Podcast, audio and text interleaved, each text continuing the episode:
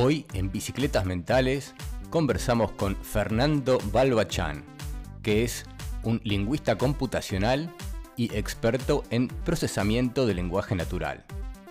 Hablamos sobre temas del momento, como los modelos de lenguaje que están detrás de aplicaciones como ChatGPT y otras.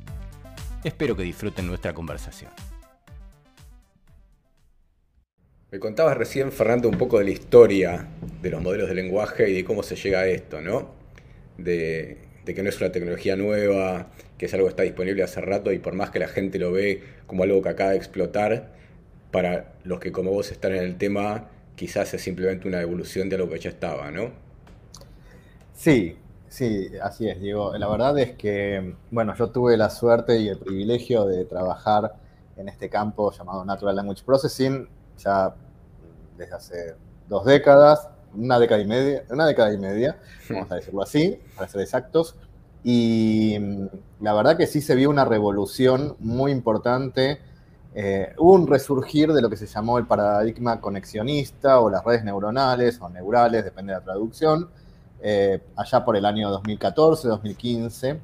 Pero la verdadera revolución con los modelos de Transformers, como se los conoce a GPT, a BERT y a Elmo, son los tres típicos modelos, eh, grandes modelos de, Transformers, empezaron en 2018 en realidad. Y ya estuvieron eh, el abuelito de ChatGPT, llamado GPT directamente, eh, o GPT-1, estaba disponible en 2019. Apareció primero en un paper y después disponible para la comunidad científica, aunque primero no open source, no freeware, en fin. Después vino GPT-2 GPT-3, GPT 3.5, ChatGPT. Así que efectivamente la tecnología no es nueva, sin embargo, lo que sí tiene ChatGPT, a diferencia de todos los otros Transformers, es eh, primero una eh, inconmensurable eh, procesamiento de parámetros en los modelos cuantitativamente fueron creciendo año tras año, casi te diría en dos órdenes de magnitud, al menos uno tras otro, y después muchísima interacción humana de lo que se llama la instrucción, eh, el instructor o el Artificial Intelligence Instructor. ¿Puedes, ¿Puedes, contarle a la gente más o menos de qué se trata todo el proceso de principio a fin de generar uno de estos modelos este, y qué son los parámetros?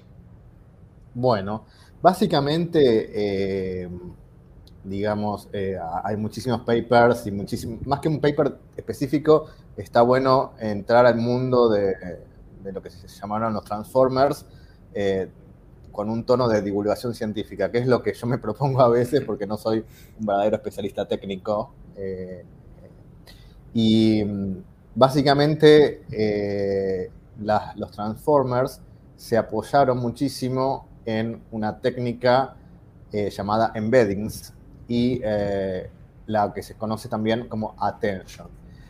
Para que se entienda esto, básicamente la idea sería, si uno tuviese un montón de capacidad que la tiene, aunque no lo creamos como humano, de memoria y de procesamiento, y empezáramos a, no sé, acumular enunciado tras enunciado, algo así como empezamos con la primera oración del Quijote de la Mancha.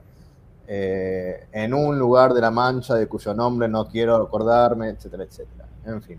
Y, acumulamos oración tras oración, tras oración, tras oración, enunciado tras enunciado de todos los textos del español. Eh, en algún momento podemos tal vez eh, hacer algún tipo de abstracción respecto de que La Mancha es una región geográfica en España. ¿Por qué? Porque aparece en el contexto de posiblemente España, en el contexto de queso manchego, etc. Entonces se llaman, esas técnicas se llaman embeddings. Es a partir de una palabra clave, eh, poder tratar de abstraer todos los contextos posibles, con distintos grados de posibilidad, de los n vecinos, de esa palabra respecto de, no sé, 600 eh, palabras para adelante y 600 para atrás. De hecho, los primeros Transformers tenían una ventana de análisis de 512 palabras. O sea que dada una palabra podían más o menos procesar 206 eh, para un lado, perdón, 256 para un lado, 256 para el otro. Hoy en día claro, eso va acumulando cuantitativamente distintos parámetros. La probabilidad de que la palabra reina eh, aparezca con trono es muy alta, etcétera, etcétera, etcétera, de modo tal que reina y rey, que en español es medio trivial decirlo así, pero en inglés son dos palabras completamente diferentes, quedan semánticamente muy conectadas por la técnica de embeddings. Eso fue lo que fue aumentando generación tras generación en los transformers, en lo que se llaman parámetros. Entonces, la cantidad de parámetros hoy en día de ChatGPT es eh, radicalmente superior a la de ChatGPT 3, ChatGPT 2, que a su vez a la de los primeros Transformers. Y eso explicaría una de las técnicas. Sí, ¿sabes cómo a mí me gusta hablar de los embeddings? Yo lo miro así, ¿no? Ponele que eh, a vos te piden clasificar, no sé, frutas, ¿no? Y las puedes clasificar en este, color, es una dimensión, ponele ahí le pones la dimensión de color, qué sé yo, en los colores hexa, que van desde un número hasta otro número, la puedes clasificar por peso, la puedes clasificar por volumen, ponele que tenés esas tres dimensiones, ¿no? Y una computadora no está limitada a dimensiones que tengan nombre.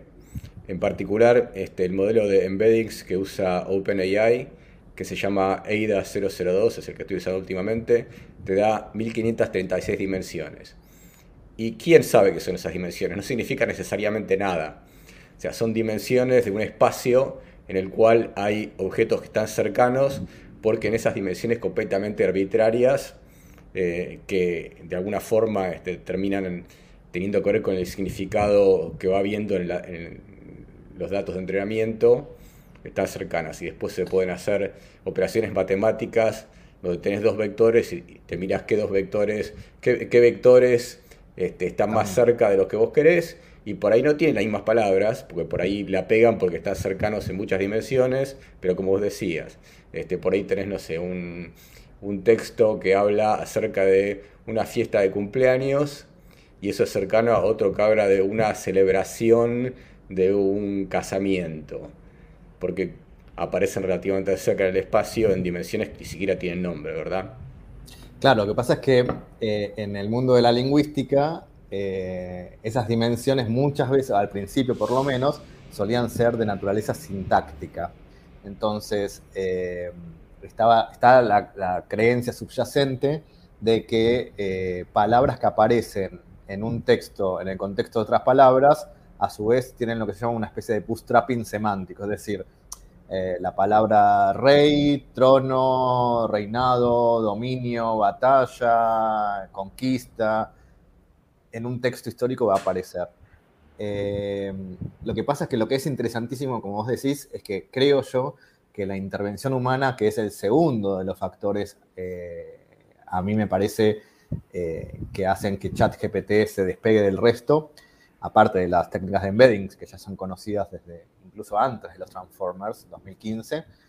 Em, yo creo que esa instrucción es humana, esa perdón, eh, interacción humana, es lo que lo despega del resto. De hecho, los ejemplos son impresionantemente buenos porque uno cree, a veces ingenuamente, que entender lenguaje, yo siempre les digo a mis alumnos en mis clases, eh, el mito es que un texto es una especie de conjunto de ladrillitos de colores, uno pegado arriba de otro, y eso hace una hermosa pared.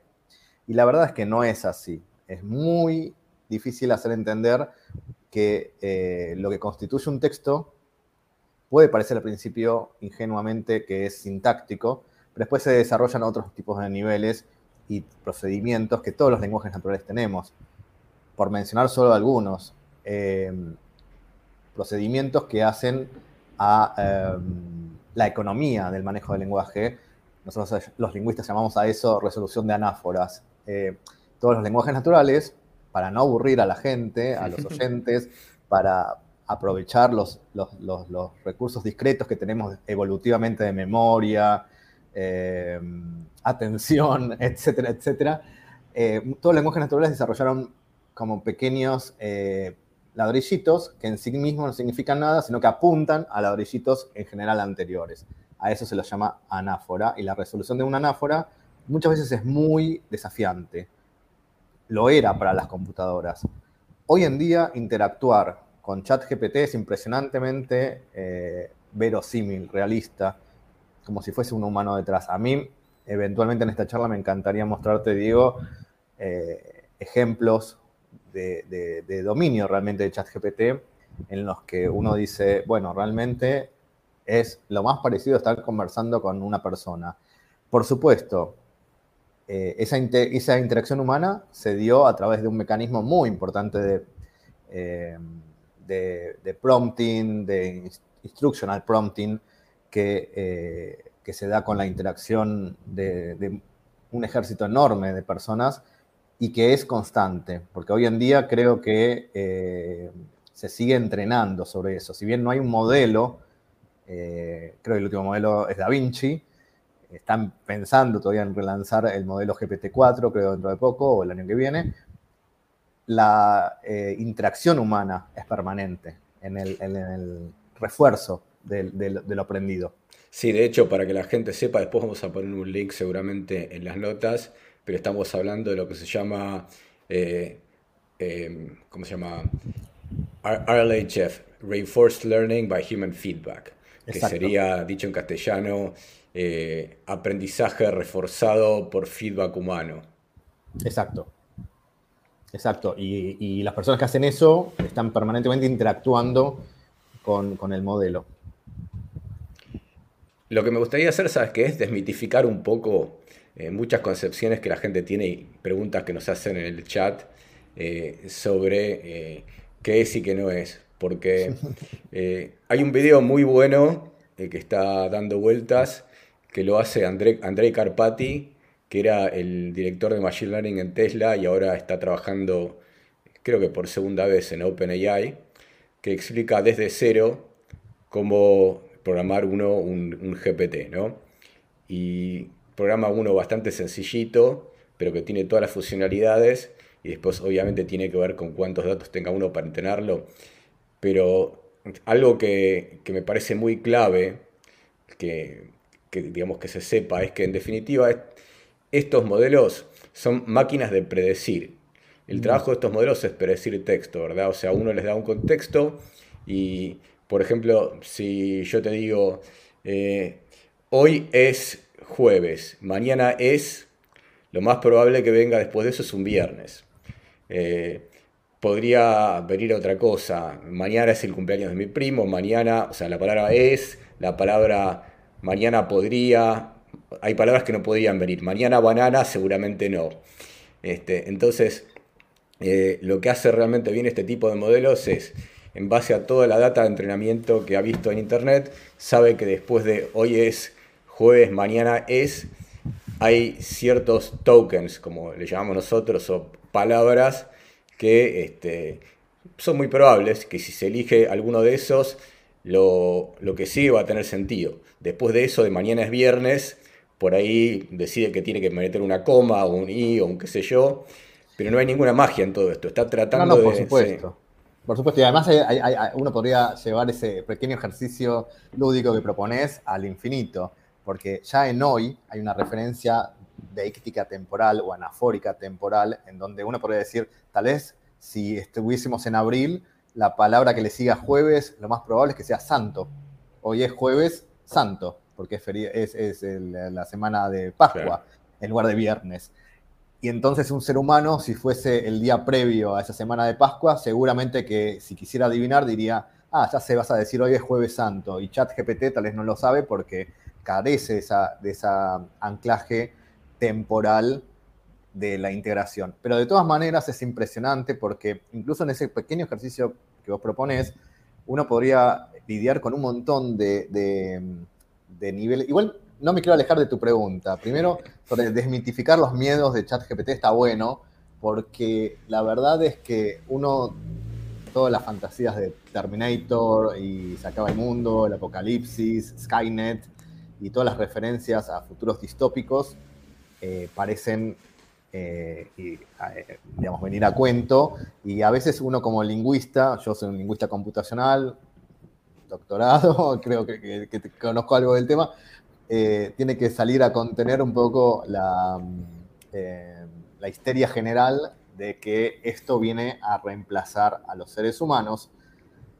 Por supuesto que hay un grado de creatividad que un ser humano siempre va a tener, pero en tareas repetitivas, adaptativas, de formato, eh, la verdad es que hasta un ser humano puede ser reemplazado por un, por, un abaco. Es decir, el punto es lo que, lo que nos da creatividad, lo que nos da creatividad es algo que escapa a eh, la mera repetición de...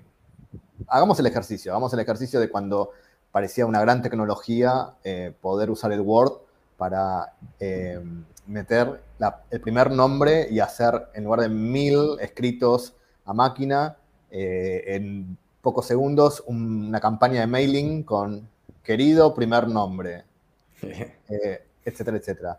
Y eso nos parecía absolutamente, eh, digamos, enriquecedor, no enriquecedor, productivo desde el punto de vista del manejo de los tiempos.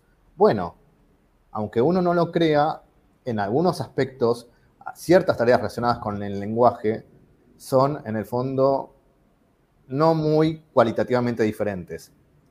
Eh, lo que pasa es que, bueno, hay que identificarlas para ello. Sí, ahora fíjate, no, perdón, ¿no? Que el concepto de la creatividad, perdón que te interrumpa, ¿no? Pero es algo que me parece interesante porque ahí se entra a, una discusión sobre si estos modelos pueden ser creativos, ¿no?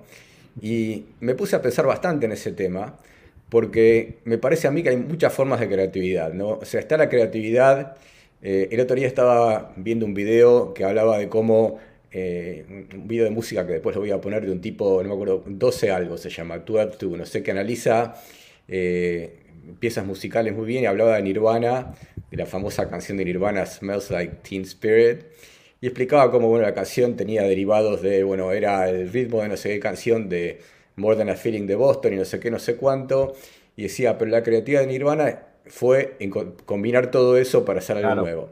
Y estos modelos pueden, quizás por de casualidad o no, combinar eh, elementos para generar cosas nuevas y de alguna forma eh, tener una cierta creatividad artificial limitada al lenguaje, donde obviamente no va a haber elementos como, no sé, este, sinestesia, donde van a combinar el color azul, porque no saben lo que es el color azul, pero van a poder hacer cosas que eh, para un ser humano funcionaría a partir de la creatividad. Y quizás eh, la creatividad es, simplemente en algunos casos combinar cosas de forma inesperada y un poco de azar eh, te, da creatividad artificial. O transponer, transponer de hecho es un procedimiento literario estudiado desde hace milenios en obras literarias creativas, por ejemplo, Dubliners, dublinenses, la novela eh, insignia de James Joyce, en realidad no es más que una transposición en un día de, los, todos, los, de todos los acontecimientos que ocurrieron durante 10 años en la Odisea. Uno podría decir, y James Joyce obviamente. Yo no, lo leí, ¿eh? Claro que yo, licenciado en letras, eh, no leí, no lo leí, pero sé exactamente, podría poner otros ejemplos eventualmente, pero son más difíciles de, hallar las referencias. Me podría decir, ¿eso es creatividad o eso es transposición? Una de las cosas que hice hace poco, ah, recién, antes de tener esta charla con, vos o contigo, depende si tenemos público latinoamericano, eh, fue comentarle a ChatGPT de un sueño que yo había tenido en donde hablaba con Napoleón Bonaparte. Y él me contaba sobre Napoleón, hablando de él, de la anáfora, eh, sobre dónde había enterrado las joyas de Josefina, su esposa. En fin, fue muy interesante la interacción, porque después le pedí a ChatGPT que escribiera en inglés, yo había interactuado con él en español, una historia similar a esa, pero tomando como personaje histórico a George Washington y la verdad que fue muy creativo. Lo que hizo fue una transposición, incluso mejor que la que yo le había contado. Agregó ciertos detalles, hasta uno podría decir, que literariamente más entretenidos que los míos. Eh, la verdad es que la creatividad es complicada. Incluso, y, ya con esto cierro, no puedo evitar mi formación en lenguas clásicas. Ya Platón decía hace 2500 años que nada había nuevo bajo el sol, que todo lo, todo lo que se hacía era toda acción era en realidad un recuerdo. Él creía obviamente en la, reencarnación de las almas, y así es más fácil pensar que todo ya existió alguna vez. Y entonces, ¿qué es creatividad desde el punto de vista lingüístico? Es muy discutible, pero cualquiera de esos procedimientos, por decir uno, como la transposición, como, como aunar en un, en un discurso cosas que vienen de otros discursos, un pastiche, como se le dice a eso, también como operación literaria, uno puede decir que es creativo. Y la verdad que ChatGPT en ese sentido, uno puede decir, sí, es creativo. Ahora, eh, no sé qué queremos los seres humanos hacer con la creatividad, pero no lo tenemos que ver como una... Em, en todo caso, siempre va a haber trabajos necesarios, eh, digamos, o, sea, yo no me, no me fiaría de un chat GPT que me redactara una sentencia judicial, obviamente. ¿Por qué? Porque ahí entran en juego otros saberes. Ahora, ¿compraría una novela escrita por ChatGPT? No lo sé. No, creo que los escritores estén con, este, demasiado preocupados por o, no su trabajo, pero, pero definitivamente, eh, si un abogado lo único que va a hacer es cambiar un denunciado por otro, eso parece ser repetitivo. Ahora, la interpretación de una ley yo no me fiaría en, por lo bueno, de hecho hay algoritmos sobre eso, eh, como ya conoces, pero son otro tema de otra conversación. Sí, por lo menos por ahora no. Pero vos mencionabas el lenguaje y cómo eh, le resulta fácil a ChatGPT ir de un lenguaje a otro, y eso me gustaría por ahí contarle un poco más, porque algo que es obvio para mí como programador, pero que por ahí no es obvio para una persona que interactúa con ChatGPT, es que detrás de todo esto hay números. Y, o sea, para ChatGPT una palabra es el número 147, otra palabra es el número, ni siquiera una palabra, un pedacito de una palabra, lo que llamamos token. Es un número. Y si mal no recuerdo, el, creo que eh, GPT-2 tiene un vocabulario de 50.000 tokens, que pueden ser en algunos casos un punto y coma, una sílaba, lo que sea, que se traducen a números. Y a mí el ejemplo que me gusta dar, ¿sabes cuál es? Imagínate que caes en el planeta Zargon y eh, te bajas la internet del planeta Zargon y no tenés ni idea de los símbolos que hay, de qué significa nada, no lo sabes. ¿no? Pero decís, bueno, voy a agarrar y voy a codificar este triangulito a un número, este cuadradito, esta cosa a un número. Y, bueno, en algún momento, eh, ponele que vos sos una persona con la capacidad de una computadora, tenés una, eh, una memoria gigantesca de, de terabytes y tenés la capacidad de leer todo entrenar tu, cabeza y decís, bueno, yo puedo empezar a hacer predicciones.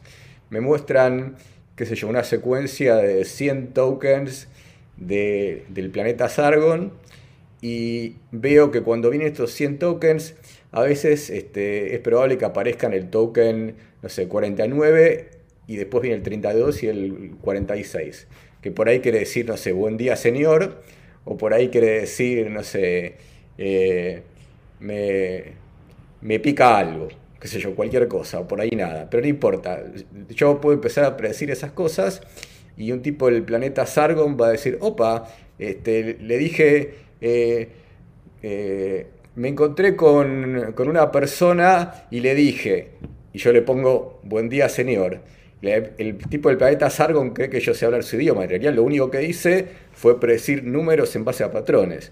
Bueno, eso ya lo hacíamos nosotros en nuestra infancia eh, con esas revistas de, enigmas lógicos, en donde había estrellita, lunita, y eso era un mensaje. Eso, esa ese concepto de codificación, que ya eh, venía en los albores de la criptografía, y la idea de que un texto es una sucesión de símbolos, eh, en, en, condiciones de ignorancia supina, como digo yo, sirve. Es decir, uno puede eh, estadísticamente ir sacando algunos patrones e ir este, empezando a sacar la paja del, a separar la paja del trigo y empezar a hacer un, corpus paralelo entre el sargoniano y el idioma target.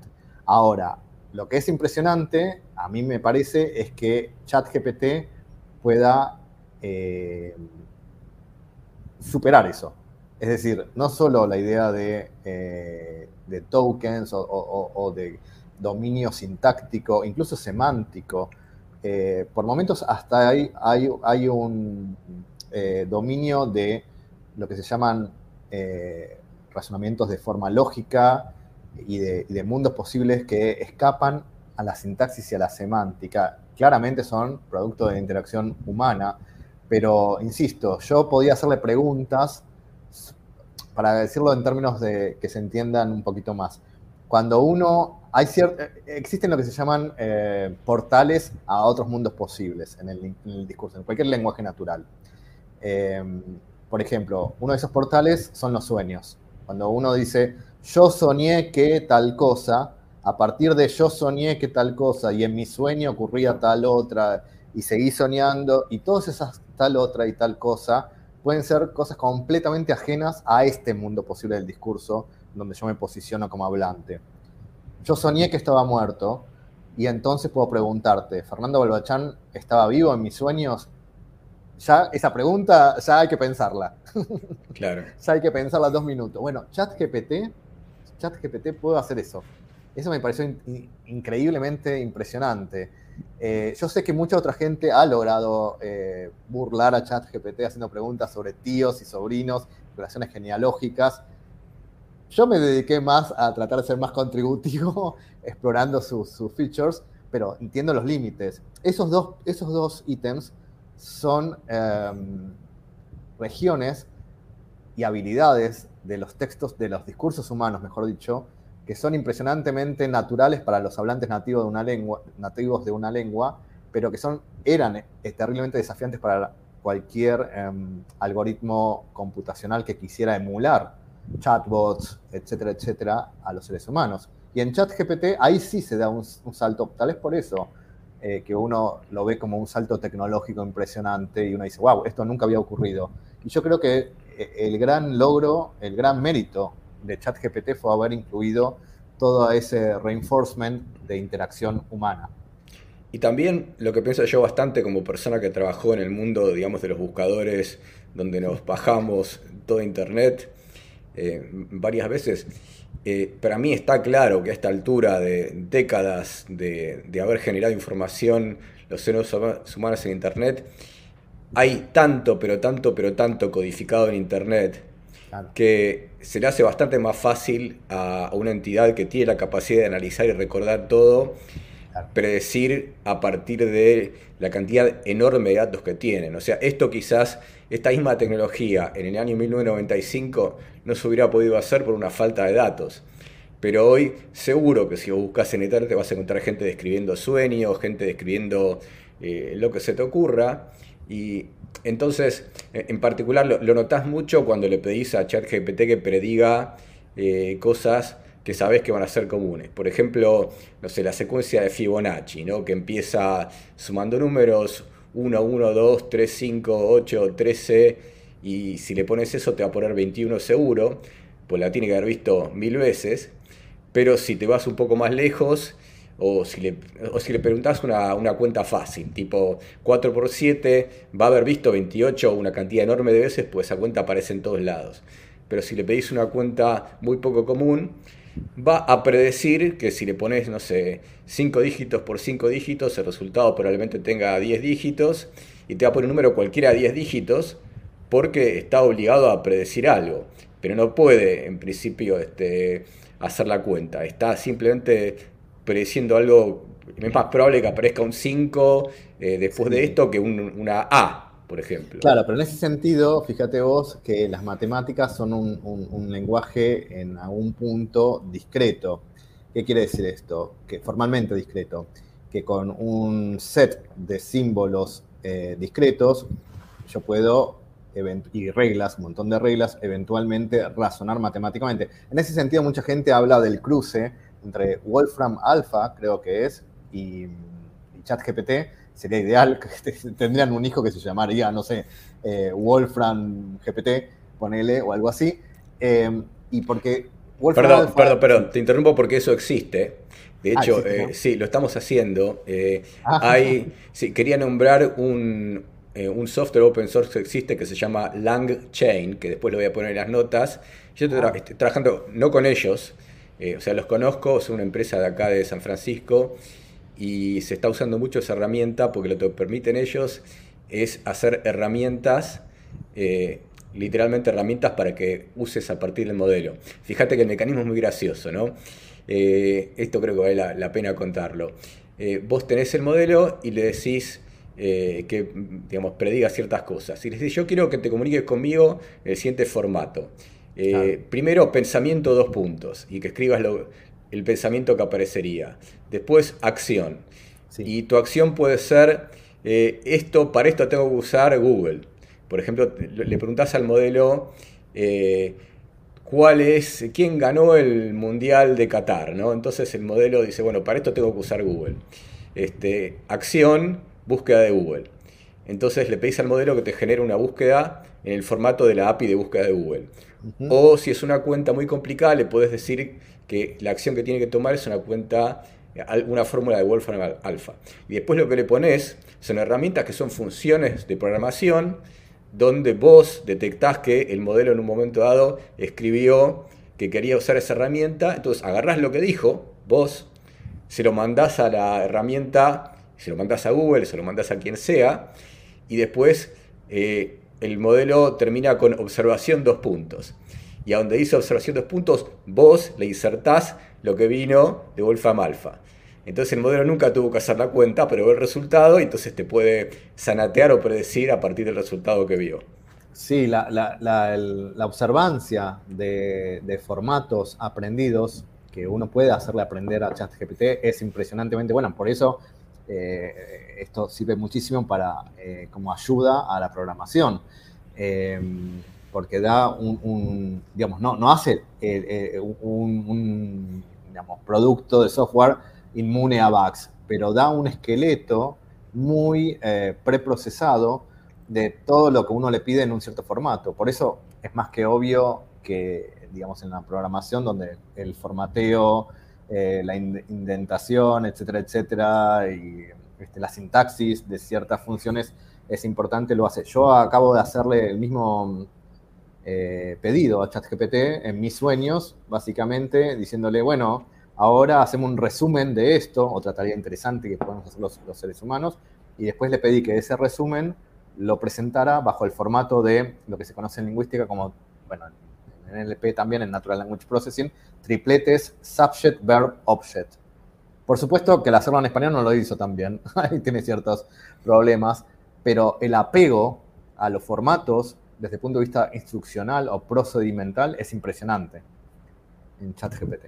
Se me ocurre el problema de venir más que nada de la falta de datos. Como Internet es mayoritariamente en inglés, lo va a hacer seguramente mejor en inglés, solo porque hay más datos, nada más que por eso. Pero si tuvieras... Eh, es obvio que en particular, como lo entrenaron un montón con lenguajes de programación, porque hay cantidades enormes de data para hacer training, en eso, eso va a funcionar muy bien. Y eso empalma con una pregunta que me hacen este, bastante, que es, los programadores. ¿Esto nos va a dejar sin trabajo? Bueno, yo, diría, yo diría que el primero que tiene que estar asustado de esto es Google, eventualmente. Yo no sé si, yo no sé si, yo no sé si particularmente, de nuevo, es, el mismo problema de a quienes deja sin trabajo esto. Eh, pero, pero lo que es interesante, de nuevo, yo no creo que sea un, paradigma eh, diferente eh, en cuanto, de nuevo, yo creo que los grandes logros que tiene ChatGPT es por la interacción con los seres humanos. Ahora, uno podría decir, bueno, gracias por, gracias por, thanks for all the fish and so long. Gracias por haber interactuado con nosotros y ahora eliminamos a todos los seres humanos. Puede pasar eso, no sé. No sé, no yo soy un poco más optimista. Mira, yo lo veo así, o sea, optimista por ahora, ¿no? La evolución de la programación, por lo menos yo em, agarré la película cuando estábamos ya en la época del lenguaje basic y el, el, assembly, ¿no? Pero la cosa venía de antes del código de máquinas, tarjetas perforadas. Pero bueno, viene evolucionando al punto que un programador hoy es una persona cuyo, eh, cuyo trabajo no es generar código. El trabajo de un programador es resolver problemas.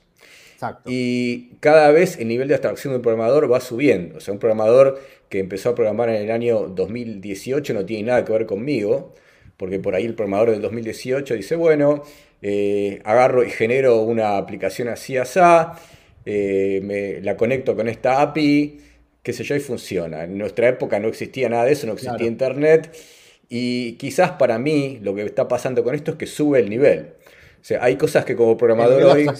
Claro, exacto, exacto. Hay cosas pero no es lo mismo que pasaba, pero pregunta, me parece interesantísimo que sí, porque yo coincido, pero no es lo mismo en otros campos, es decir, a nivel mecánico, a nivel mecánico, en los autos, hoy podríamos decir, ah, bueno, está bien, entonces este, hay, diagnóstico computarizado para que se necesite un mecánico. Se necesita un mecánico para saber que exactamente necesita el diagnóstico eh, computarizado en ese momento. Se necesita un programador, tal vez no para que codee desde cero una función o una, o una, librería, sino para saber en Google qué buscar para, para, conectar esa librería al, pipeline.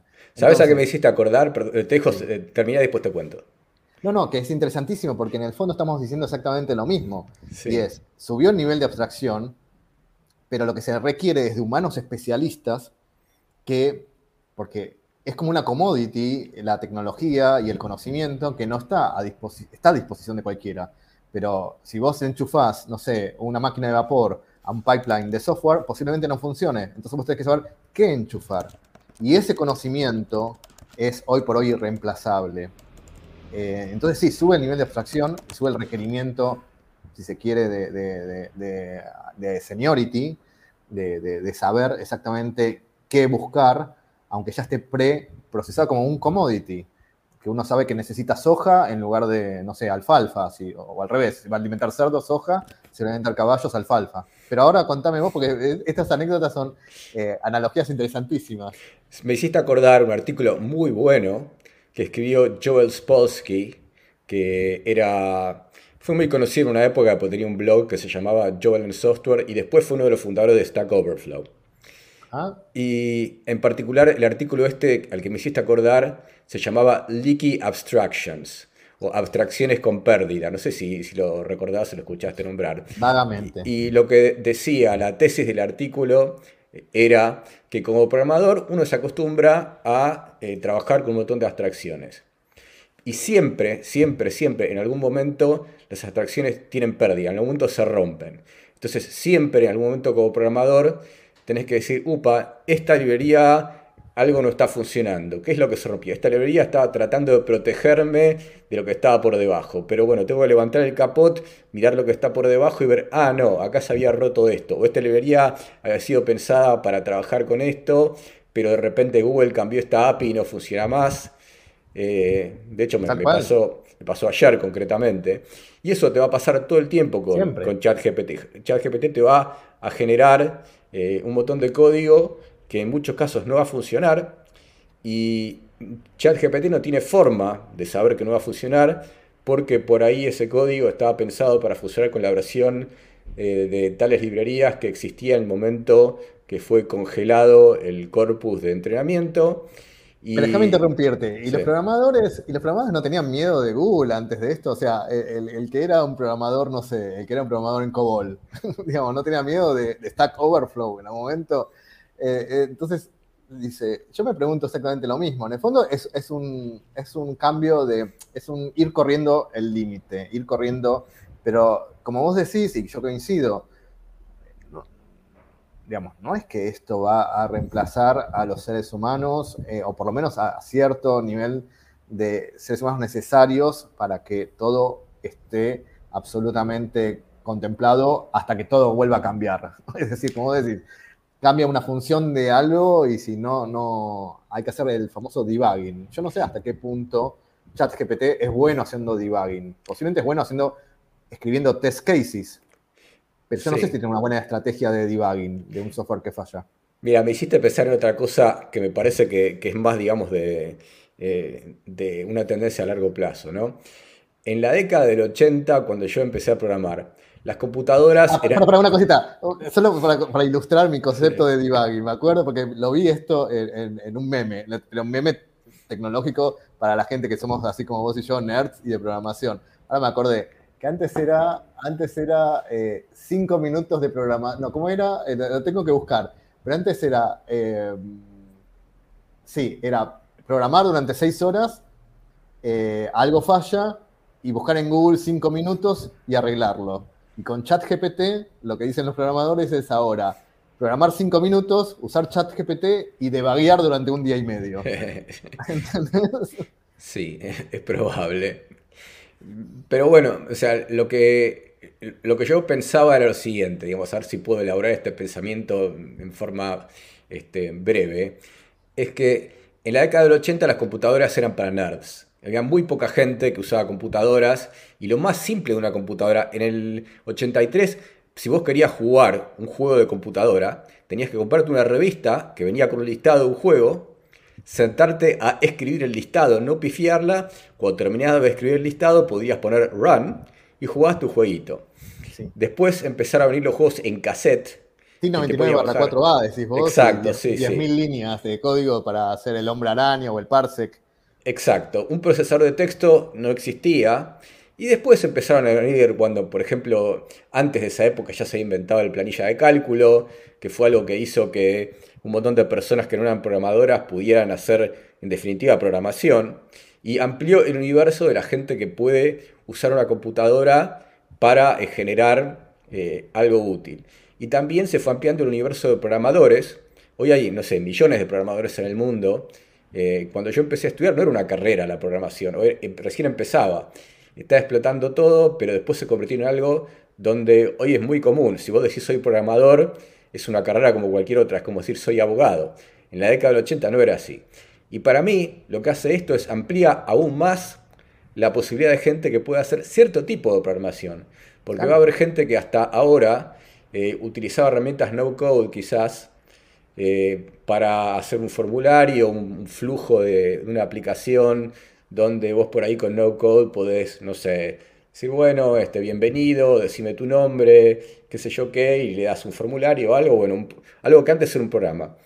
Hoy un no programador, eh, en ese sentido, en el sentido viejo de escribir código, puede quizás decir, bueno, puedo reconocer un código simple y si no la pifia demasiado el chat GPT, lo puedo insertar y quizás funcione.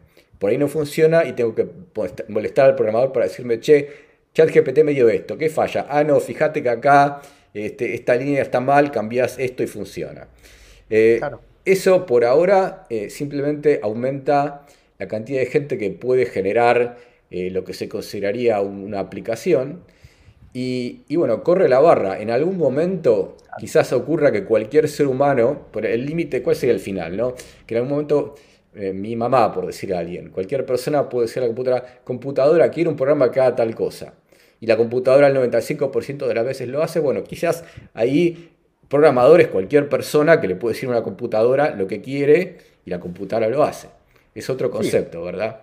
Claro, por supuesto. Quiero un programa que haga tal cosa o quiero un producto directamente que, haga tal cosa eh, o pensarlo y, que ya este, obtener el, el, output de ese producto sin necesidad de que a mí me importe si es un programa o qué por detrás.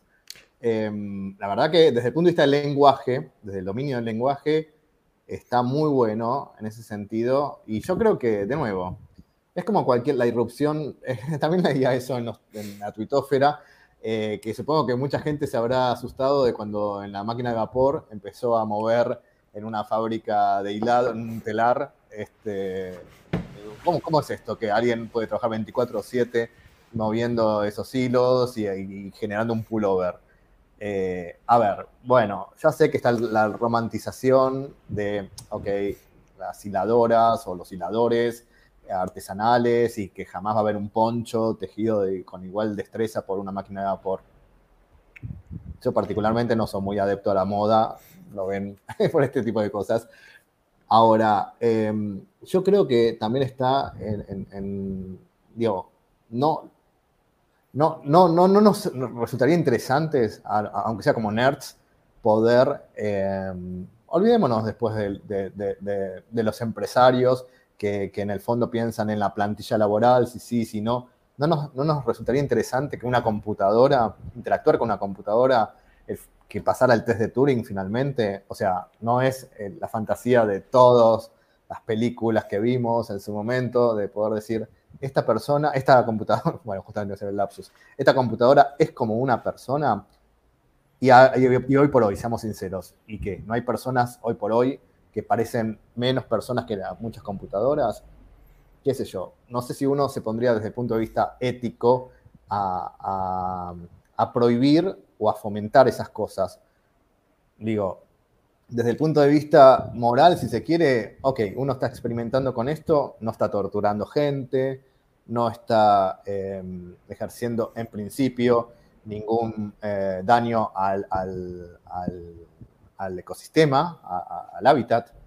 Es más, me parece que la programación es uno de los mundos más solipsistas en ese sentido y éticamente em, elogios, loables que puede haber en el mundo de la ciencia, porque hasta un robot, me parece, sí, consume metal, esto que lo otro, pero una máquina, bueno, está en electricidad, ok, eso lo puedo entender, pero también lo hacen las criptomonedas y también lo hacen, un, ok, electricidad consumimos mucho, perfecto, pero salvo eso, no parece, ¿y que no experimentaríamos por eso? ¿No experimentarían las empresas? Yo no sé si hoy por hoy hay un claro eh, idea de cuál es el beneficio de haber de incorporar ChatGPT y no sé si eh, yo interactúe simplemente a través de una cuenta no paga. no sé hoy por hoy si, si, si hay un montón, pero, pero sí sé que en su momento se hizo lo mismo con Google. Había muchas eh, proyectos, y vos lo, lo, debes saber porque estabas en ese mundo, con, con, éxito, por supuesto, pero habrás visto muchísimos MVPs productos que, o, esqueletos de productos que en el fondo lo único que hacían era queryar a Google por detrás. Sí, de hecho está explotando ahora ese ecosistema. Yo estoy trabajando en un proyecto exactamente haciendo eso, donde tenemos la, API de, OpenAI por detrás, pero todo el mundo está probando, bueno, a ver qué cosas se pueden hacer. Eh, no se sabe todavía qué aplicaciones pueden ser útiles, eh, pero bueno, lo que está claro es que eh, la esperanza es que te ahorre trabajo mecánico. Eh, y también que te ayude. Hay, un, montón de cosas que. Sí, que te deslumbre. Yo una cosa que pensaba bastante es que muchas veces los seres humanos, como decías antes, operamos en modo chat GPT. El sentido de que em, hay un libro em, que lo deben conocer todos nuestros oyentes, que es el de Daniel Kahneman, de Pensando Rápido y Lento, ¿no? Eh, ah. que habla del sistema 1 y el sistema 2.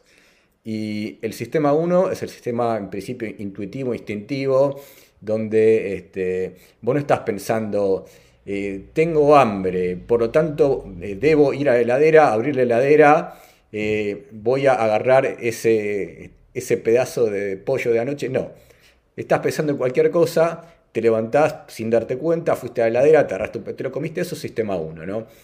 Y en el sistema 1 uno predice cosas como por ejemplo, no sé, estás manejando y, no sé, predecís que vas a doblar a la derecha porque está llegando a una intersección. Pero no lo pensaste, o sea, lo, predijiste en forma al mismo estilo que ChatGPT en base al contexto que tenés. Ahora, hay momentos en los cuales no podés predecir así, tenés que decir, momento, eh, me acaban de preguntar algo que no, lo, no, lo, puedo decir, tengo que sentarme y usar otra herramienta cognitiva que, o ni siquiera eso Se, da en todos los dominios, digo, eso en todos los dominios, eso que vos podés mencionar en, computer vision eh, o, en procesamiento visual del espacio, incluso se da en el lenguaje también. Está estudiado esto desde el punto de vista de la filosofía del lenguaje desde hace décadas. Eh, si estamos programados evolutivamente para reaccionar eh, sin que pase por el procesamiento lingüístico, vamos a decirlo así, de sistema 2 o lento. Claro. Enunciados como fuego, fuego, fuego, ayuda. Eh, son, son, cada idioma tiene sus formas, obviamente, pero nadie está pensando en enunciados del estilo eh, cómo, cómo, se generó esa combustión, eh, o digamos, qué, cuál fue el material inflamable y por lo tanto antes de eso, voy a antes de salir a la cama, voy a pensar en qué... no, no está acostumbrado a eso es, algo que nos caracteriza a nivel humano en nuestros diferentes em, dominios. si no, preguntarle a, Elon sobre Tesla y su, conducción. Aunque ahora, hoy le digo una noticia preocupante, pero bueno, es otro tema. Em, pero sí, efectivamente. No, no, contala, contala, me interesa. No, no, de hecho no, no creo que sea, que, están llamando a revisión a, ahora no me acuerdo, lo leí por arriba, eh, porque detectaron justamente un escenario no previsto en donde, ¿cómo era? Eh, en donde eh, el auto no estaba programado para, me parece que tiene que ver con momentos, escenarios en donde el auto debía frenar, te pongo un ejemplo, el no, es tan sencillo como esto, pero debe estar pensado para esto, pero era el stop frente a un eh, micro escolar pero evidentemente en una circunstancia mucho más compleja que la natural, que no estaba pensado, era un caso de uso que no, no había sido testeado, y entonces están llamando a revisión a 340.000 eh, autos para evitar juicios, supongo. este, y bueno, pero son parte, es parte de, por eso digo, no, no, estaríamos dispuestos a seguir adelante con, esta con estas tecnologías, o, Boston Dynamics con los robots. Boston Dynamics con los robots tienen una evolución impresionantemente eh, increíble, eh, desde, desde, los primeros robots, subir una escalera, cambiar las formas, pesos, adecuarlos al... Y uno dice, nos van a reemplazar no solo nos van a reemplazar, nos van a matar. Porque a diferencia, a diferencia de una computadora, que le pone uno supongo que la desconecta de internet y no puede hacer gran cosa, eh, un robot es algo en movimiento, es algo pesado. Bueno, pero, pero eso de que una máquina nos, nos, mate empieza a partir de los automóviles, estamos medio acostumbrados. Claro, y bueno, pero este, nadie se piensa, y, yo no escucho tanto debate acerca de Boston Dynamics, este, como sí pasó con el chat GPT. Bueno, pero porque ChatGPT explotó y, es muy. O sea, el lenguaje es algo tan integral a los seres humanos y tan nuevo, eh, ver una máquina de lenguaje, que obviamente va a haber esa explosión. Yo, Algo que, vi al principio es que mucha gente decía: Bueno, yo ya no busco en Google, le pregunto a ChatGPT, y a mí me, parecía horroroso, en particular porque lo que, lo que decíamos antes, algo que creo que vale la pena aclarar otra vez, eh, es que ChatGPT no está tratando de contestar tu pregunta, está tratando de predecir y de hecho puede empezar en cualquier lugar de la pregunta-respuesta. Vos podés empezar eh, diciendo, ni, siquiera chat GPT, ¿no? el modelo que está detrás, que es un modelo, el, el modelo GPT de predicción. Puedes empezar, ¿qué te parece si? Y después de sí te va a conseguir una pregunta hasta que llegue un signo de pregunta y después empezar a contestar esa pregunta porque está simplemente prediciendo cómo se vería un texto en internet donde alguien empieza con algo que es interrogativo, termina el signo de pregunta, después empieza una respuesta. Entonces, si vos le preguntás algo a ChatGPT sobre lo que eh, puede predecir texto razonable, no hay ninguna, ningún mecanismo que esté verificando si ese texto es veraz o tiene que ver con datos verificados. Está simplemente generando algo razonable.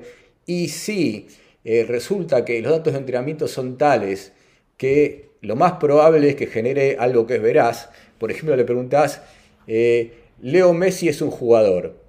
Y te va a poner de fútbol, porque bueno, la gran mayoría del texto que existe sobre Leo Messi en internet es veraz. No va a haber algo que diga Leo Messi es un astronauta, ni Leo Messi, y va a ser medio obvio. Pero si le preguntas algo medio long tail, este, o donde hay falsedades en Internet, por ejemplo, suponete que le preguntas, no sé, sobre eh, una, una, persona que tiene alguna eh, controversial o, o, una persona que tiene un nombre común, es probable que mezcle eh, datos sobre una persona y la otra porque es, razonable, es Pero pregunto yo, la historia humana no es así. O sea, eh, yo lo que es interesantísimo es que la gente a veces le pide a ChatGPT que sea más humano que los humanos. Porque yo me pregunto, la historia humana no fue así. Es decir, hasta hace dos siglos estaba bien, eh, digamos, tener mano de obra esclava sin pagarle sin derechos, eh, digamos, sin que pueda decidir si quería o no. Hoy en día nos ponemos muy exigentes sobre lo que es la jornada laboral, evidentemente evolucionamos. Y a Dios gracias que evolucionamos, aunque soy ateo.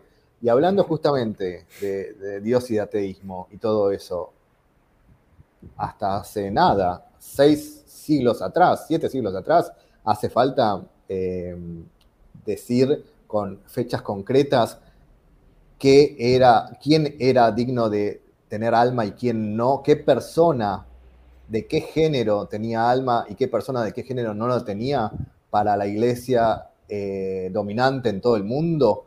Y entonces uno podría preguntar acerca de eh, reencarnaciones y perder alma y, ir al infierno. Y había personas de, que, según la iglesia no iban no tenían alma y que eran eh, asimiladas por el concilio de Trento, creo que era, antes de 1453, creo que era algo así. Y por eso digo, ojo con eso, porque ChatGPT fue entrenado efectivamente con todo lo que existía en Internet y en muchos otros eh, dominios y source y fuentes hasta 2021. Ok, digamos, la evolución humana es dinámica, así que cuidado con eso, como vos decís. Eh, pero la historia misma también es si, si uno, si, uno si, por milagro divino eh, nos reencontráramos hoy con San Agustín de Hipona, ¿no? Del siglo IV después de Cristo, y le ni hablemos de lo que decía San Pablo sobre, sobre, las mujeres que en la iglesia debían callar. Decía exactamente eso, hay toda una explicación. Mulieres in ecclesia Mira, esto es, esto es una tangente total, ¿no? Pero este, me, hacías acordar a que eh, una de las cosas que los seres humanos venimos combatiendo, creo que estamos todos de acuerdo, todos los seres humanos, eh, en que la escasez de recursos es mala. No, no, nos gusta la escasez de recursos, no nos gusta sufrir. Y desde que el mundo es mundo venimos luchando contra la escasez, venimos tratando de este, bueno, vamos a hacer un molino, porque con el molino podemos hacer harina, vamos a hacer máquinas y... Acumular. claro, en el último siglo le ganamos una batalla muy grande a la escasez, bueno, en el último siglo, desde que empezó quizás la revolución industrial.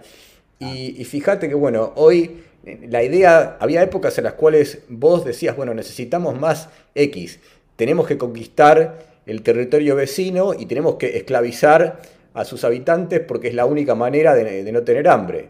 Este, necesitamos eso. Hoy es impensable, entonces, bueno, es ridículo pensar en la esclavitud porque no hay ninguna necesidad. Del mismo modo que hoy este, tampoco hay necesidad de capturar territorio. ¿Qué, necesidad? Si podemos a partir del comercio eh, hacer algún arreglo sin, que, sin mandar gente al muere, es muy raro, digamos, la necesidad, como pasó en la Primera y Segunda Guerra, de decir, bueno, eh, la única forma de crecer y de mejorar nuestro bienestar es conquistando los países vecinos. Eso es del siglo XX. Hoy este, medio quedó atrás. Claro, pero en una sociedad de conocimiento, el molino de harina es en una de esas eh, chat GPT. Eh, y, bueno, hoy por hoy, si, si, vos lo que querés es acumular, es, no sé, tres historias distintas, optimizadas según tu marketing para clientes em, de mayores y menores recursos, una narrativa distinta de, lo que significa tu compañía. Y bueno, ¿por qué no tener a un molino de harina que 24 por 7 va a hacer ese trabajo por vos? No lo sé. Eh, yo no lo sé. Yo, desde el punto de vista, no, yo soy apenas un lingüista computacional, eh, pero yo me pregunto, digamos, ¿se acabó la humanidad cuando, cuando inventaron la máquina de vapor? ¿Se acabó la humanidad cuando o sea, yo le tengo más miedo a los robots de, Boston Dynamics que a ChatGPT. Sí, sí, de hecho, ¿sabes qué? Algo que me parece bastante importante decir es que tiene que haber en este momento, vos hablabas del test de Turing antes, ¿no? Y bueno, ChatGPT pasa en muchas circunstancias el test de Turing, que ya quedó medio obsoleto. Y estoy seguro, seguro, seguro de que hay mucha gente que interactúa con ChatGPT y cree que es algo inteligente, ¿no? Y que habla de la inteligencia artificial y si ChatGPT entiende.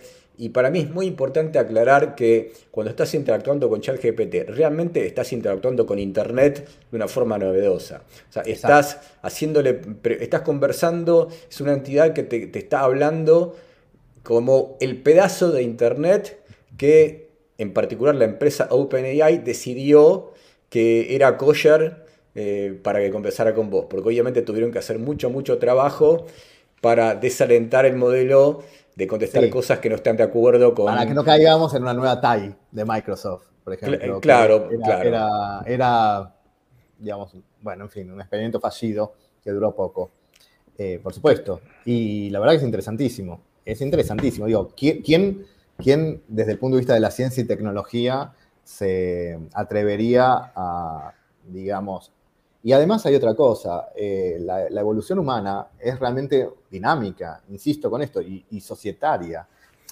Insisto, yo creo que no es que Abraham Lincoln se, despertó un día contra la, con la idea del abolicionismo para decir, bueno, en Estados Unidos no debe haber más esclavos. Es producto de su época, de, una forma de pensar dominante, por supuesto, esto es son vasos comunicantes, no, no, no, es, la capilaridad de un, de un único tubito, son vasos comunicantes que van difundiéndose eh, el pensamiento como líquido justamente a través de una sociedad. Pero, ¿quién se atrevería hoy a, a, cercenar la posibilidad de decir, bueno, tenemos estas máquinas que parecen muy entretenidas, son autómatas, de hecho, todos sabemos cuál es el, origen de la palabra autómata, eh, pero en lugar de jugar al ajedrez como antiguamente lo hacían, ahora aparentemente dominan lenguaje, están jugando que dominan lenguaje. Bueno, vayamos viendo si sirven para algo y si hacen de la humanidad algo mejor. Pero yo creo que, yo no soy un especialista en esto y tampoco soy muy optimista en muchos campos, pero los que tienen que hacer que el futuro de la humanidad sea mejor son los propios humanos, ¿eh? no, no la tecnología. Con la tecnología es una herramienta. Eh, y, es más, vuelvo a decirlo, eh, supongo que si, siempre dicen Einstein, la teoría de la relatividad es lo que provocó Nagasaki e Hiroshima. A mí no me queda tan claro que sea así. Ahora, que evidentemente bombardearon eh, Nagasaki e Hiroshima con una bomba atómica que surgió a partir de... Y bueno, pero entonces la culpa la tiene, no sé, la madre de Einstein. Mira, yo tengo una analogía que es medio boba quizás, pero que a mí me gusta, que es que, bueno, toda tecnología eh, amplía las posibilidades. Por ejemplo, vos vas caminando, ¿no? Vas caminando, caminando, caminando y podés caminar infinitamente y este, podés tropezar. Y si tropezás, dirás, bueno, me tropecé, te paras y seguís.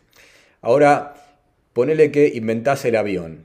Bueno, con el avión te puedes mover mucho, mucho, mucho más rápido, podés volar, llegar más lejos, pero el piso ahora se vuelve muchísimo más peligroso. O sea, si el avión apunta para el piso detrás, te mataste y se acabó todo. Entonces, en teoría, eh, lo que quiero decir con esto es que los seres humanos podemos inventar tecnologías que, si bien nos aumentan las posibilidades de volar altísimo, también nos generan las posibilidades de cometer error y destruirnos. Algo que antes no podía pasar porque caminando no podías saltar al piso y matarte. En, ponerle que el piso es plano, ¿no? Vamos a ir que Son las dos caras de la misma moneda. Y hay, otra, y hay otra cosa que uno no se pone a reflexionar.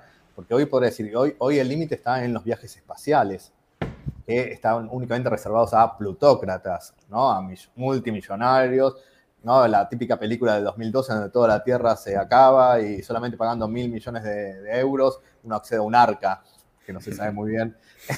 en fin, pero está ahí.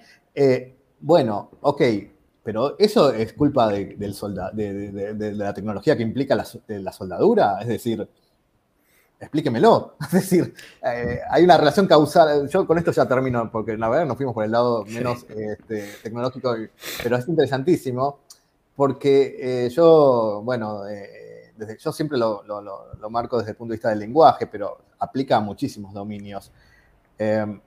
y esto tiene mucho que ver incluso con cómo uno entiende lo éticamente reprobable o no de todos los acontecimientos. Si uno no pone un límite en las cadenas causales la culpa de todo la tiene Adán y Eva. el Big Bang. Eh, sí, o, Dios, o el Big Bang. Entonces, eh, digamos, porque uno podría decir, insisto, no sé si fui demasiado rápido con el razonamiento, pero... No, no, nuestros oyentes... Tienen que... tiene que haber encapsulamiento causal. Tiene que haber un encapsulamiento causal en el marco de la tecnología. Entonces, ni la culpa de Open, eh, de ChatGPT es hoy de Elon Musk, aunque Elon Musk no sé si eso mucho más que poner guita en OpenAI, no, ni, ni, la culpa de la, de la, destrucción del planeta la va a tener Elon Musk, o por lo menos no por OpenAI, no por ChatGPT, tal vez sí por Twitter, no lo sé. bueno, ese, es otro, punto. es una relación causal encapsulada. Sí, sí, mira, hablando de la destrucción del planeta, ¿no?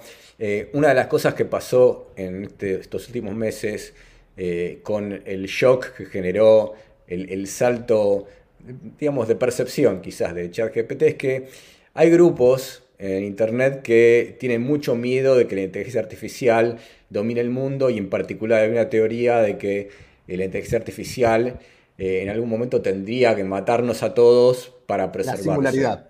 Sí, o sea, la teoría dice lo siguiente, ¿no? En algún momento vos tenés una inteligencia artificial que tiene un objetivo el objetivo que, ponen siempre de caricatura es la máquina de hacer clips de papel, ¿no?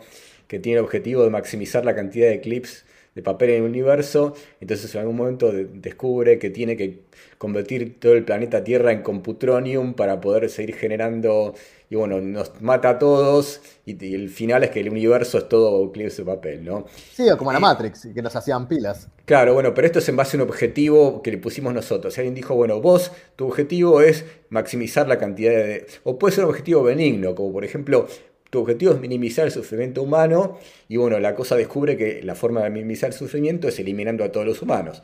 Ser humano, cero sufrimiento, listo, te soluciona el problema.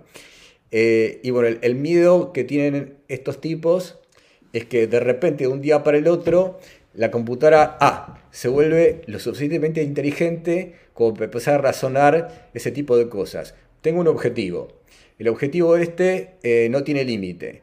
¿Qué cosas se interponen entre mí y el objetivo? Bueno, los seres humanos podrían decidir desconectarme. La probabilidad no es cero. Por lo tanto, este, si puedo eliminar a los seres humanos, debo hacerlo, porque con eso maximizo la probabilidad de poder seguir hasta el infinito. Ergo, debo liquidar a la humanidad. Eso es un objetivo alarmista que hay. Y yo quería tranquilizar un poco a la gente que nos escucha, porque ese salto de razonamiento tiene un montón de problemas. Eh, uno de los problemas que tiene es que eh, la excusa o el, ejemplo que pone es, bueno, vos tenés programas como AlphaZero, ¿no? que de repente, eh, sin entrenamiento, descubren cómo ganar al Go. Y hay dos factores muy importantes ahí. Uno, que el Go o el ajedrez son juegos donde vos tenés opciones limitadas en todo momento. O sea, en, una posición de ajedrez yo no tengo 50.000 opciones. Puedo mover las piezas que se pueden mover en posiciones limitadas y se acabó. Y el otro este, parámetro es que vos podés poner, como pasaba en la película Juegos de Guerra, una computadora a jugar contra sí misma a velocidad que está limitada solamente por el silicio. En el caso este en el que ellos hablan de la computadora que descubre cómo manejar al mundo y cómo liquidar a los seres humanos, primero tiene que ocurrir que esta computadora tiene que poder entre infinitas posibilidades. Porque vos o yo ahora, ¿cuál es nuestra próxima acción? Infinitas. Yo me puedo levantar y, no sé, salir por la puerta, puedo rascarme la cabeza. Hay infinitas acciones que puedo este, tomar en el próximo instante temporal. Y no solo eso, sino que cuando yo tomo una acción, eh, puede pasar, eh, tiene que pasar una cantidad de tiempo hasta que tengo feedback. Por ejemplo, suponete que la computadora dice, bueno, puedo convencer a esta persona de que eh, me fabrique esta toxina para poner en el agua de todos los seres humanos para matarlos a todos. Bueno, prueba y a la media hora descubre que no pudo. Y todo eso lleva tiempo. Entonces todo este doom de que de repente va a estar esta celular instantánea donde la computadora se vuelve inteligente rapidísimo es medio exagerado. Sí, igual yo insisto, el, problema ahí es que es inteligencia, pero más allá de eso, llevemos tranquilidad diciendo que la verdad que lo que tiene de interesante el chat GPT con esa eh, interacción con los, con los humanos, eh, con los instructores humanos, es que realmente adquirió muy bien ciertos patrones mínimos de, ética. Es decir, si uno le pregunta al chat GPT, eh, le dice, bueno, escribime una historia, ya no me acuerdo exactamente. Si uno le pone historia, tal vez, tal vez lo haga, una historia de un asesinato, pero si uno le pide que cuál es la mejor forma de asesinar a alguien, seguramente se va a negar a hacerlo. Está bien, son, es, pura galería, como se dice, puede ser que sea simplemente para una engaña pichanga, si mientras tanto está planeando el fin del mundo, eh, de la humanidad, pero es interesante ver que hay ciertas, em, digamos, cierto reinforcement que fue marcado como contenido sensible para la ética humana. Y, bueno, eh, en el fondo yo me pregunto, ¿los humanos son radicalmente diferentes, es decir, eh, un, terrorista psicópata, eh, digamos, es radicalmente diferente o, simplemente no adquirió oportunamente eh, e, e, esos, ese reinforcement de una vida en sociedad contributiva e integrada. ¿Qué es el bien común para un, para un asesino en serie? Tal vez es un modelo completamente incompatible para, y de hecho creo que se basa en gran medida, pero nos pusimos muy filosóficos. Quizás la diferencia entre el terrorista y lo que sería la computadora es que eh, me haces acordar a uno de los ejemplos que pone Nick Bostrom, el famoso filósofo de las superinteligencias, que dice, imagínate que por alguna cuestión del azar, en el mundo, eh, vivís en un mundo en el cual un, un día un tipo descubre que puede hacer bombas atómicas en su casa en el, poniendo arena en el horno. Y se descubre, venía la humanidad lo más bien hasta que un día un pibe descubre eso. Bueno, es una cuestión de tiempo hasta que un terrorista eh, haga una bomba atómica que nos mate a todos y se acabó la humanidad, ¿no? O, lo que pasó, eh, podía haber pasado en la época de la, este, Segunda Guerra, cuando este, Teller, que fue uno de los este, físicos que estaba trabajando en el desarrollo de la bomba atómica, en algún momento dijo, epa, ¿y si la reacción este, de la bomba atómica incendia la atmósfera y morimos todos? y tenía miedo de que pasara, después hicieron las cuentas, que no, quede tranquilo que eso no puede pasar. Ah, bueno, entonces sí. Entonces sí. entonces sí, entonces sí, mandémoslo, claro, claro, pero, pero que, local está bien. Claro, pero ponele que hubiera pasado, ¿no? Ponele que probaban la bomba atómica, prendía la atmósfera y se acabó la humanidad, ¿no? Bueno, ese es el miedo que tienen algunos de que existe una posibilidad teórica eh, de que se dé todo mal. Todo mal sería eh, más allá de, la diferencia de inteligencia, ¿no? Si de repente ocurre ¿Pero que... chat GPT para eso? Quiero decir. No, no. digamos, hoy en eh, día no basta con que, con que dos o tres misiles este, nucleares se disparen accidentalmente entre, entre sí. Como digo, no estamos al borde, al borde no, no, es noviembre de 1963 con la, crisis de los misiles en Cuba. No, pero, mira, hay, un libro bastante interesante que lo menciono a veces, no por estar de acuerdo, sino porque habla de esos temas, que se llama The Precipice, el precipicio, de uno de estos filósofos racionalistas. Y la tesis del tipo es, bueno, a mí me, importa muchísimo que la humanidad perdure eh, lo más posible. Si la humanidad puede perdurar hasta el fin del universo, yo soy feliz. Eso es lo que, lo que él quiere. Entonces se pone a hablar eh, puedes estar de acuerdo o no. Yo no sé si estoy de acuerdo con eso, pero bueno, él se pone a hablar de todas las formas en las cuales la humanidad podría dejar de existir. Y el tipo dice, es muy importante diferenciar entre los escenarios en los cuales muere el 90% de la humanidad, el 99%, pero quedan 10 millones de personas, y bueno, durante un par de siglos se la pasa mal, pero bueno, se ve históricamente como un embudo y eh, algo que liquida al 100% de la humanidad, donde se acabó por la eternidad, no hay más humanidad, ¿no? Y el tipo lo que dice es, bueno, eh, sí, la guerra nuclear está bien, puede ser terrible, puede liquidar al 90% de la humanidad, pero es muy difícil, muy difícil que algo liquide a todos los seres humanos. Pero, en su teoría, existe un escenario eh, que uno puede concebir donde la computadora decide que quiere exterminar a todos y cada uno de los seres humanos. Y explica el escenario, lo explican todos estos, y sí, es posible. O sea, no es imposible. ¿Pero qué va a hacer? ¿Hablarte con discursos hasta que te volvés loco y te suicidás? ¿Qué va a hacer? No, no mira, el, escenario concreto es así. O sea, ya no es ChatGPT, ¿no? Es una computadora. No, pero, te, lo, cuento, porque es este. No estoy de acuerdo para nada y no creo en eso. Aclaro que no creo en eso, pero eh, vamos a hacer el Stillman, como, como se dice en, la argumentación, ¿no? El, ¿Cómo defenderías ese argumento? Bueno, ellos lo defienden así. Bueno, tenés una computadora que un, sistema de inteligencia artificial que empezó con reinforcement learning y todas estas historias y eh, aprende, aprende, aprende y en un momento este, tiene acceso a internet, le empiezan a dar acceso a, comunicación en el mundo, puede hablar con las personas, puede tratar de convencer gente, qué sé yo. No solo eso, sino que además empieza a autoentrenarse. De alguna manera, este, tenés un sistema que descubre que se puede entrenar mejor que lo que podrías entrenar vos. Entonces empieza a evolucionar. La versión 2 de esto entrena a la versión 1, a la versión 3. te interrumpo, digo, el convencimiento de gente no es hoy por hoy una actividad em, disruptiva de la, dinámica societaria del bien común que ya está disponible sin necesidad de chat GPT, el famoso adoctrinamiento.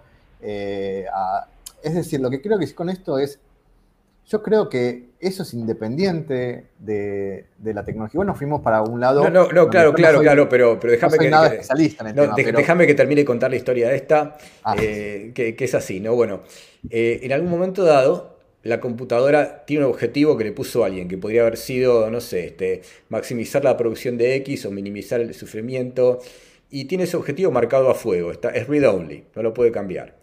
Y dice, bueno, yo tengo un primer objetivo y en un momento dado tiene el suficiente control del mundo y el suficiente entendimiento del mundo. Y como decía antes, eh, en algún momento dice, bueno, ¿cuáles, qué cosas eh, pueden interponerse eh, entre el cumplimiento objetivo y yo? ¿Qué cosas tengo que, digamos, erradicar preventivamente? Bueno, una de ellas es la posibilidad de que me apaguen. Entonces está claro, dicen ellos, que tengo que eh, eliminar completamente a los seres humanos que son los únicos que me pueden apagar. Eh, quizás hay otros problemas de los cuales me tengo que defender, me tengo que defender meteoritos, no sé, lo que sea, pero el coso descubre que eh, tiene que eliminar a los seres humanos. Entonces, elabora un plan para eliminar a la humanidad. Y el plan que plantea este pibe es, bueno, empieza a convencer gente de que haga cosas, empieza a pedir por correo, desarrolla la nanotecnología, inventa este, una toxina que si la pones en el aire este, elimina a todos los seres humanos, eh, convence a una persona de, alguna empresa tal de que es un ejecutivo, hola, soy el ejecutivo tal, necesito que me hagas esto. toda gente que no sabe y de un día para el otro liquida a todos los seres humanos. Esa es la historia que ellos se cuentan a ellos mismos, ¿no? que es teóricamente posible. O sea, hay un razonamiento que los lleva a decir, bueno, esto no es imposible, esto puede pasar. Ahora, la pregunta que uno tiene que hacerse es, ¿cuál es la probabilidad estimada de eso? Ellos la ven como muy alta y yo no la veo como muy alta. O sea, para mí es como si me dijeras, está bien la probabilidad de que mañana aparezcan aliens que están escondidos atrás de Júpiter es alta. Bueno, justifícamelo. yo encima la veo eh, completamente independiente de la tecnología. Eh, pero, pero, o sea, un, paso más allá. Puede ser que sea incluso baja, pero aún así, sea alta, baja o media, es eh, technology agnostic. Es decir, pero no importa, volviendo al tema, yo quería ir, ir, como cerrando desde mi punto de vista, diciendo, en principio, yo creo que hay actividades más riesgosas para la humanidad, definitivamente. Eh, la investigación con, o sea, esto me lleva al argumento típico de eh, tenemos que eliminar el virus de la viruela, no estudiarlo nunca más, no podemos estudiar, sacar nada, o bajo ciertas condiciones de, absoluta protección, podemos seguir extrayendo conocimiento de cómo actúa el virus de la viruela para, y si eventualmente se dispara una nueva, una nueva epidemia de viruela, ¿lo tenemos o no lo tenemos? En un ambiente controlado, hoy por hoy hay actividades muchísimo más riesgosas que ChatGPT. Quiero decir, eh, digamos, para todos sabemos que hay, hay, en algún lugar creo que está almacenado el virus de la viruela, ¿no? La película de 12 monos, está buenísimo todo eso. O sea, hoy por hoy estamos bastante lejos, insisto, con los robots de Boston Dynamics, que parecen muy simpáticos cuando bailan breakdance, que a mí me dan, yo puedo ser petizo y chiquito, supongo que me dan un miedo terrible. Digo, en una escala de las 10 actividades más riesgosas para, para el fin de la humanidad, yo creo que ChatGPT está siendo uno, digamos, este, Skynet, eh, la, culminación del día de juicio final hoy mismo, y 10, seguimos adelante, yo creo que ChatGPT está en un 8. Así que estamos lejos todavía. Sí, estoy completamente de acuerdo. Este, bueno, espero que con todo esto hayamos aclarado un poco de las dudas que nuestros oyentes tienen respecto de estas tecnologías. Da para hablar muchísimo más. Por ahí en algún momento hacemos este, otra charla cuando, por ejemplo, yo sé que sí, yo sé que GPT-4 está por salir. Eh, por lo menos este, ya están, algunas empresas lo están probando. Ah y aparentemente es bastante mejor que, este, que el 3. Pero bueno, este, de todas formas está buenísimo, o sea, aprendí mucho escuchando en particular los conceptos lingüísticos, que oh, yo no familiar, y eso por ahí estaría bueno. Podríamos hacer quizás un día un episodio más enfocado a la lingüística. Sí, mostrando tal vez la interacción con ChatGPT. Sí, porque ahí hay, hay mucho, mucho para hablar y en particular, qué sé yo, desmitificar lo que es el lenguaje y, este, contar un, poco más de todos estos mecanismos que no son mágicos. Este, nos sorprenden mucho, pero qué sé yo, este, son, son quizás no es entendible cómo llega ChatGPT este, a eh, generar un, párrafo porque no puedes seguir la cadena de razonamiento. Es entendible el mecanismo, eh, pero ese, se puede entender cómo funciona. Cualquiera puede entender cómo funciona este, estos modelos de lenguaje, creo yo. Por ahí no cualquiera, pero cualquiera con un background de programación lo puede entender. Ahora, entender una instancia de un razonamiento requeriría tener una capacidad de procesamiento de, datos que los seres humanos no tenemos. Ahí, bueno, hay más cuestión que probar y, seguir. Pero bueno, Fernando, ha sido un, placer tenerte acá. Es, raro tener una persona que este, complemente este, los temas que los nerds que Seremos acá no tenemos. Me gustó mucho la lingüística. Eh, y, bueno, realmente me gustaría tener otro episodio con vos. No sé si hay algo que quieras decir más para terminar, donde te puede encontrar la gente, eh, tus proyectos. Primero te quería agradecer por el espacio participativo. Eh, es para mí un, digamos, una primera experiencia en el mundo de los podcasts tecnológicos. si bien tengo cierta actividad de divulgación a partir de lo académico y lo profesional que he venido llevando a cabo desde hace dos décadas, más lo académico primero y después lo profesional eventualmente.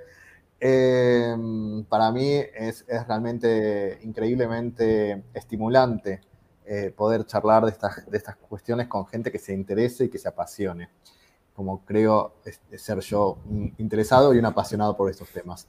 Así que primero un agradecimiento profundo eh, y segundo, bueno, simplemente eh, para aquellos que, eventualmente estén interesados en, lo que fue mi background profesional, lo que sigue siendo también, la mayor parte de las veces me pueden encontrar por LinkedIn con, esto, con este perfil, pero actualmente estoy trabajando para una corporación que no puedo mencionar. Sí, puedo mencionar. Sí, sí, mencionala. No, no, no, quiero decir, no, es, no, trabajo para el gobierno de Estados Unidos ni nada por el estilo. O sea, por mí puedes eh, mencionarla, si, si queremos. Ah, no, no, no, no. Particularmente eh, yo he tenido en su momento una empresa de presita en realidad de estas cuestiones acá en Argentina. No resultó tan exitosa la empresa, la empresa se llamó Natural Tech. E hicimos un producto llamado Centilecto, que en su momento buscaba, en algún momento, eh, después este, posicionarse como un motor, de entendimiento del lenguaje natural en, español, portugués e inglés, porque está enfocado al mercado de Latinoamérica. Entonces, con ese tridente de idiomas, ahora estoy haciendo exactamente lo mismo, pero para una corporación con miles de empleados y recursos y de áreas involucradas, y me doy cuenta de que eh, a veces, como pasa con ChatGPT, no es tanto el salto cualitativo que hay que hacer, sino más bien cuantitativo de cantidad de recursos aplicados en un tiempo limitado, mejoran muchísimo los resultados. Entonces, la, reflexión final, ah, por cierto, la corporación se llama Lexalytics, pertenece a la empresa, al grupo de empresas de InMoment, que está, en este caso, orientado al entendimiento de, eh, de, las opiniones de clientes, lo que se llama hoy por hoy la voz del cliente, customer, eh, Voice of Customers, VOC. Em, y como se imaginarán, que una computadora trabaje 24/7 entendiendo de qué se queja un cliente, de qué habla, cuando elogia, cuando no, qué quiere, cómo satisfacerlo, qué ofrecerle todo el tiempo, a veces son cuestiones que rozan muchísimo lo lingüístico. Eh, pero bueno, el mundo, finalmente digo que eh, tengo mis clases en la Universidad de Buenos Aires, en la cátedra donde dicto lingüística computacional, y digo esto porque, como vos decías, con esto voy a cerrar un poco, el lenguaje es lo que, según Lacan, era constitutivo de lo humano. Eh, pero bueno, definitivamente es uno de los dominios que más humanos nos, hace, nos hacen. Eh, eh, el lenguaje atraviesa muchísimo de nuestra actividad cotidiana y prácticamente, incluso hay ciertos pensadores que dicen que no podemos dejar de pensar en lenguaje. Entonces, qué mejor oportunidad que enfrentarnos al desafío de tener adelante una máquina que dice supuestamente entender lenguaje, como para pensarnos como seres humanos qué nos hace constitutivo a nosotros, qué nos hace, qué nos constituye a nosotros, para decirlo mejor. Así que bueno, muchas gracias Diego, muchas gracias a la audiencia eh, por esta paciente eh, radio escucha. Y eventualmente me encantaría poder tener más adelante un un nuevo episodio en donde bajemos un poquito más estos conceptos a, mostrando interacción con, con la máquina. Excelente reflexión y bueno, muchísimas gracias a todos por escucharnos y gracias a vos por estar. Gracias a todos, chao. Gracias por acompañarnos en esta charla con Fernando Albachán. Espero que la hayan disfrutado. Si quieren profundizar en algo de lo que hablamos, fíjense en las notas del podcast y nos vemos la próxima.